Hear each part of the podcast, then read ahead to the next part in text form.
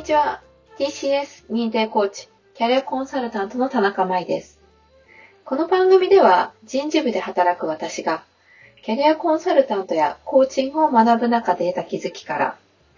自分、メンバー、すべての人が豊かに働くヒント、気づきをお伝えします。今日はですね、あなたはフィードバックもらっていますか？ということでお話しします。あなたはですね、えっと、職場のメンバーや部下から最近フィードバックをもらいましたでしょうか？私はコーチになるまで、このフィードバックという言葉は知っていたものの、あまり意識したっていうことがありませんでした。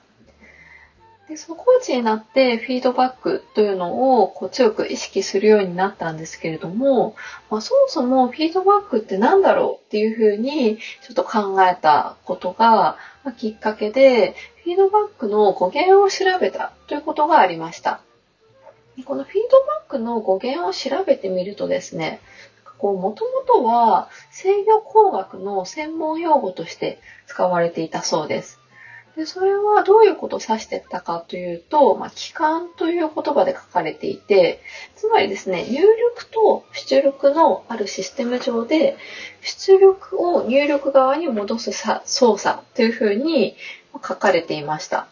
で、こうなんだかちょっと難しそうな言葉でもありますけれども、その言葉を私なりに咀嚼してみると、この出力要は自分のアウトプットっていうものに対して、こう入力側に戻す操作。でこれは、えっと、つまり自分にこう返ってくる反応すべてっていうふうに受け取ったときに、その周りとか相手とか、その環境とか、まあ、そのすべて自分に返ってくるものがフィードバックなのかもしれないなっていうふうに感じました。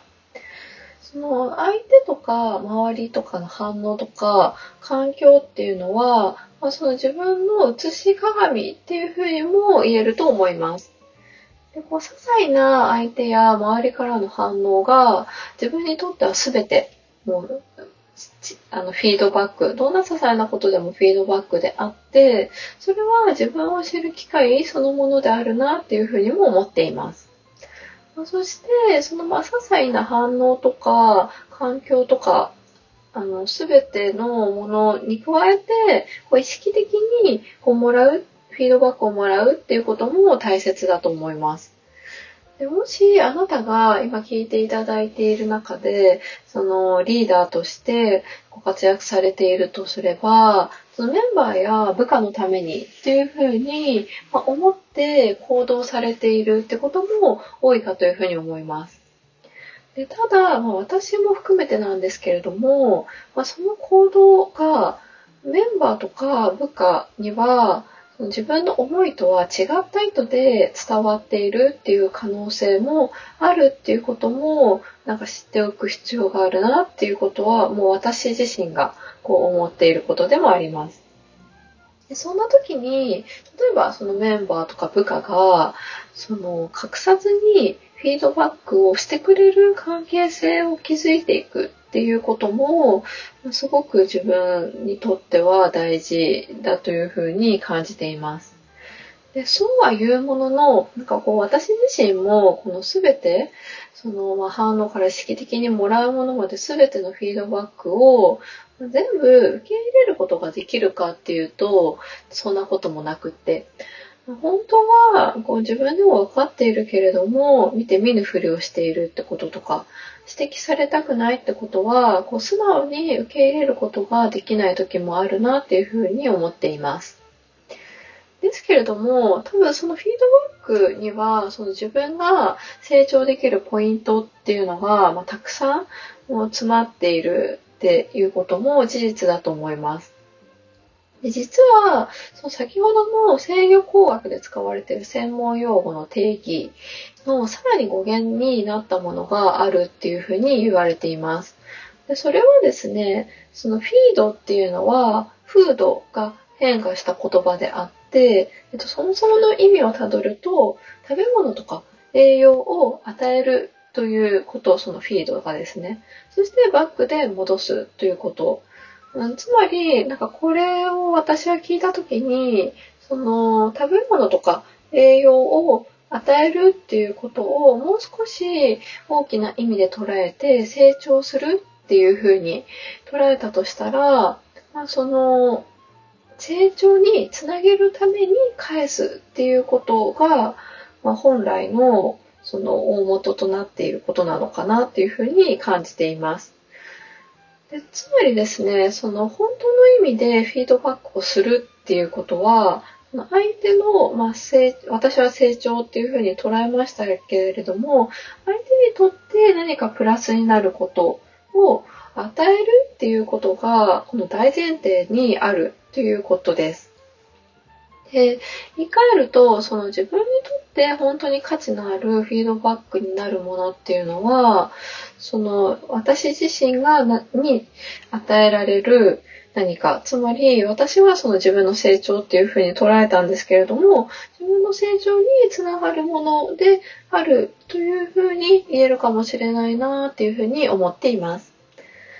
でそのフィードバックっていうのをその自分の成長に、まあ、つなげるか、それとも、まあ、単なる批判と捉えるかは、そこはもしかしたら自分次第であるのかもしれないなっていうふうにも思っています。